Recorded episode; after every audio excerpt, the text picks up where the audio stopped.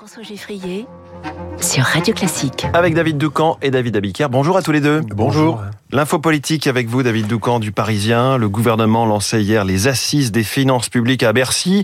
Bruno Le Maire dit avoir indiqué au moins 10 milliards d'euros d'économies. Alors les arbitrages seront rendus à l'automne, mais à vos yeux, la communication d'hier, elle était essentielle. Oui, parce qu'il est indispensable de préparer les esprits. C'est une bataille culturelle qu'il faut mener et mener encore dans un pays euh, drogué à la dépense publique et qui ne demande qu'à rechuter à chaque fois qu'il peut trouver sa dose. Non, il n'y a pas d'argent magique et la période du Covid était exceptionnelle. En aucun cas, elle n'a intronisé une nouvelle normalité. Au contraire, alors que les taux d'intérêt remontent, la dette coûte de plus en plus cher.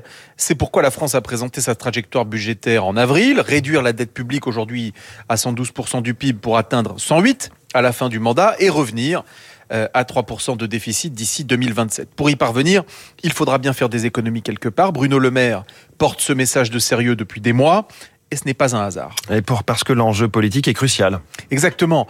La relation à la dépense publique est un marqueur. Elle forme une ligne de démarcation dans l'esprit de nos concitoyens entre ceux à qui on peut confier les destinées du pays et les autres. Lors des dernières campagnes présidentielles, les programmes économiques de Marine Le Pen et de Jean-Luc Mélenchon étaient différents, mais se rejoignaient dans le grand flou dès lors qu'il s'agissait de financer certaines mesures, ne serait-ce que la retraite à 60 ans par exemple. S'inquiéter de la dette n'est pas sexy, mais reste perçu comme un attribut des partis de gouvernement. Or, Emmanuel Macron a pu envoyer des messages contradictoires en la matière ces six dernières années, encore récemment en annonçant une nouvelle revalorisation du euh, traitement des fonctionnaires.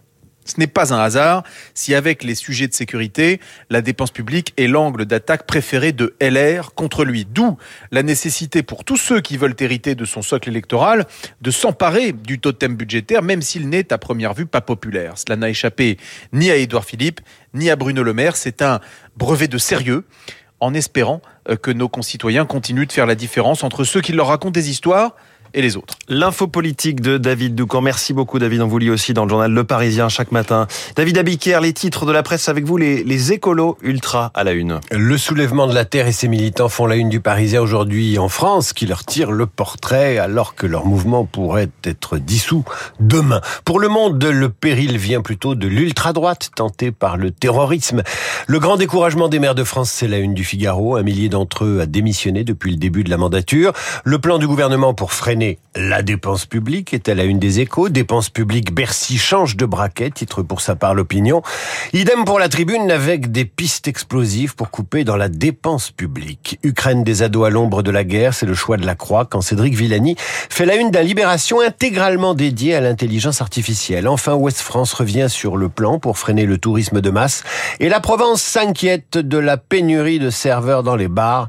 Qui va servir le pastis à Marseille? Je vous le demande. Merci, vous revenez nous servir une revue de presse tout à l'heure à 8h30 complète. Bonjour Renaud Blanc. Bonjour François. Le programme de la suite de la matinale. Premier invité du 739h, Alberto Toscano, journaliste et écrivain italien. Alberto pour évoquer le déplacement aujourd'hui en France de Giorgia Meloni. Première visite dans notre pays de la chef du gouvernement italien depuis son élection en octobre dernier. Alberto Toscano, juste après le journal de Charles Bonner, 8h05, nous serons en ligne avec Dorothée Paco, euh, maire de Saint-Brévin. Elle a, vous le savez, succédé à Yannick Morez, maire démissionnaire, mais les tensions en Loire-Atlantique restent fortes. Dorothée Paco a déjà déposé euh, trois plaintes. Son témoignage dans le journal de Lucille Bréau, 8h15 dans les stars de l'info. Euh, Guillaume Durand recevra Catherine Pégard, présidente du château de Versailles. Le château qui fête ses 400 ans du petit pavillon de chasse de Louis XIII à la Galerie des Glaces du Roi Soleil. Catherine Pégard dans trois quarts d'heure, mais tout de suite, la météo.